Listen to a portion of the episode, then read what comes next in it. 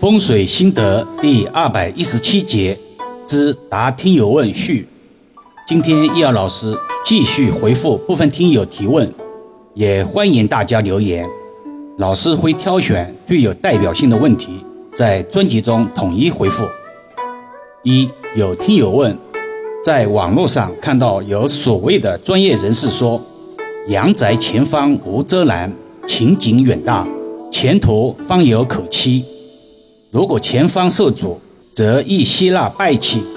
虽偶有例外情形，收了回风返照，气反而转旺，但由于其副作用大，长期以往，人所不宜。想请易遥老师看看这段话是否正确。易遥老师的回答是：这段话要分为两部分来理解。前部分确实，阳宅需要前景远大。前方无遮拦为吉。从现实中讲，国人住宅大多朝南，这样阳宅采光也比较充裕。但凡事都是相对而言的，前方受阻要看在什么地方受阻。如果太靠近住宅，或者楼距太短，当然不吉利。但如果没有影响住宅采光的情况下，是允许前方有建筑物的。在专业风水理论体系中，明堂也是需要楼台正晒，或者罗星观锁，或者旗鼓如逆，或者日月对视，或者华表高耸。如果布局得法，定能事半功倍，锦上添花。明堂在现代风水学中，也可以理解成水口，或者公园。或者平坦之地等等，水口一般分为天门和地腹，它要求天门开而地腹闭，这样才能聚气。那么现代住宅靠什么形成地腹闭呢？当然是靠前面合适位置的建筑物了，如同钱袋子有底部一样，而不是无底洞形式存在。否则，第一排的海景房之类的住宅。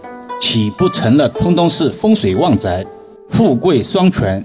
实际情况，大家可以上网搜索，老师不便在此带节奏。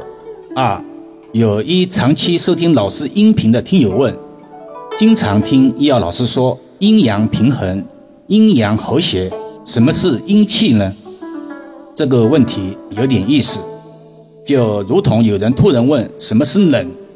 很多人可能一下子无从回答，不过作为专业人员，今天就花点时间铺开来说一说。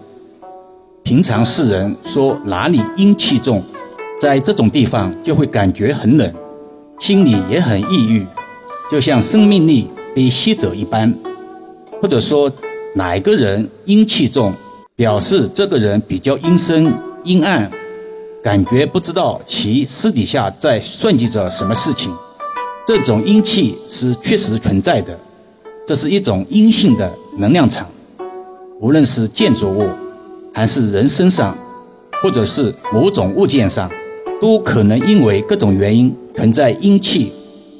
那么阴气究竟是什么呢？国人讲究阴阳平衡，有阳必有阴，但是对于某个事物来说，如果阴的部分过于强盛，阳气不足，那么这个事物一定是阴气过盛的，就会渐渐的衰败下去，人气不聚，有衰败的信号。废弃物等属性为阴，亦有阴气，如墓地、废弃大楼、地下室、夜晚的学校、屠宰场、医院等，都是属于阴气比较重的地方。对于人来说，自然是接触到阳气充足的事物更好。人是可以感觉到能量气场的。如果一个空间、一个人或者一个器物阴气很重，必然会让人感觉到阴冷、阴森、不舒适、压抑、昏沉等等感觉。所谓金猪者赤，金木者黑，长期接触这些事物。自身阳气就会被阴气所耗，不管是身体还是气运，都会出现各种问题。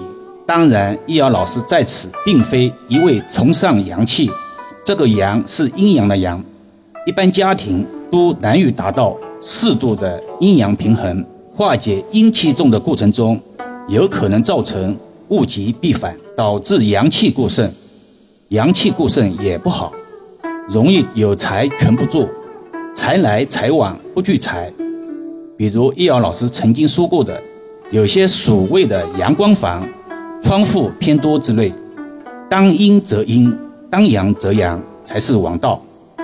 好了，今天暂时先聊到这里吧。更多分享，请至易遥文化主页收听、关注、点评、转发，或者搜索关注公众号“易遥文化”。